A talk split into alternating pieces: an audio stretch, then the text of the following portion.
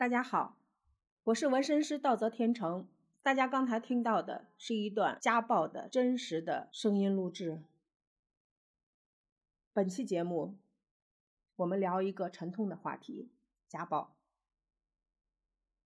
我建议，对于家暴男，只要有一次动手，或者有动手苗头，作为女性的你，就应该立即远离。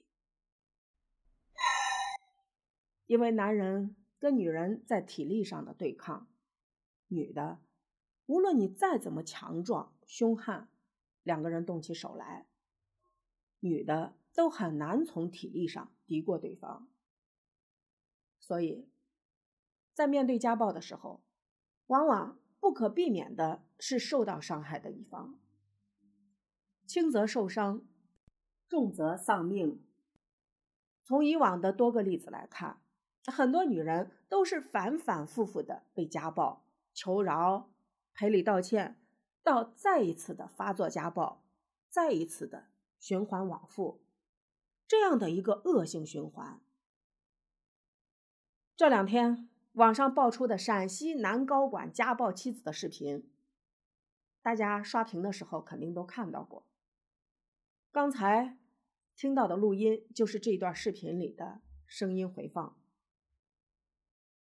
从视频中可以看出，那个男的打女的，当着自己家宝宝的面，就压根儿没有想到会不会给孩子的成长造成心理阴影，造成不良后果，在女的头部反复击打，拉到沙发上以后，骑到身上继续施暴，而男方的妈妈出现以后，只是象征性的阻拦了一下，后来居然只是抱走了孩子，并没有制止施暴行为。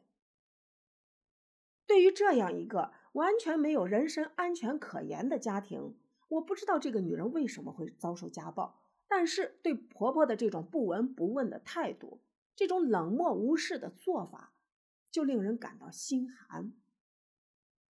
之前就有媒体报道对其他的家暴行为，比如说在女人身上刻字，显示所谓的主权，对这副胯下身体的所有权。或者是刻一种侮辱性的文字，还有恶劣的用工具去破坏女性的身体，这种种行为出现在这样一个文明的时代，实在是一种莫大的悲哀。当年电视剧《不要和陌生人说话》里面的安家和，曾经是多少少女心中的噩梦。从女性犯罪学来看，细究一下。有多少女犯人，他们的犯罪历史都是从家庭暴力的受害者，变成了反抗过度，对施暴者反抗、反杀或者造成对方伤残。所以，我们不要让事情走到你无法承受的地步。第一，让自己免受伤害；第二，避免因为自己忍无可忍而走上犯罪道路。从一开始就应该远离施暴者。作为女性，作为一个女孩的妈妈，我们设身处地的想一下，如果受伤害的是我们的女儿，让我们的心该有多痛？让我们痛斥家暴的施暴者，让他们受到法律严厉的制裁，让他们永远钉在道德的耻辱架上。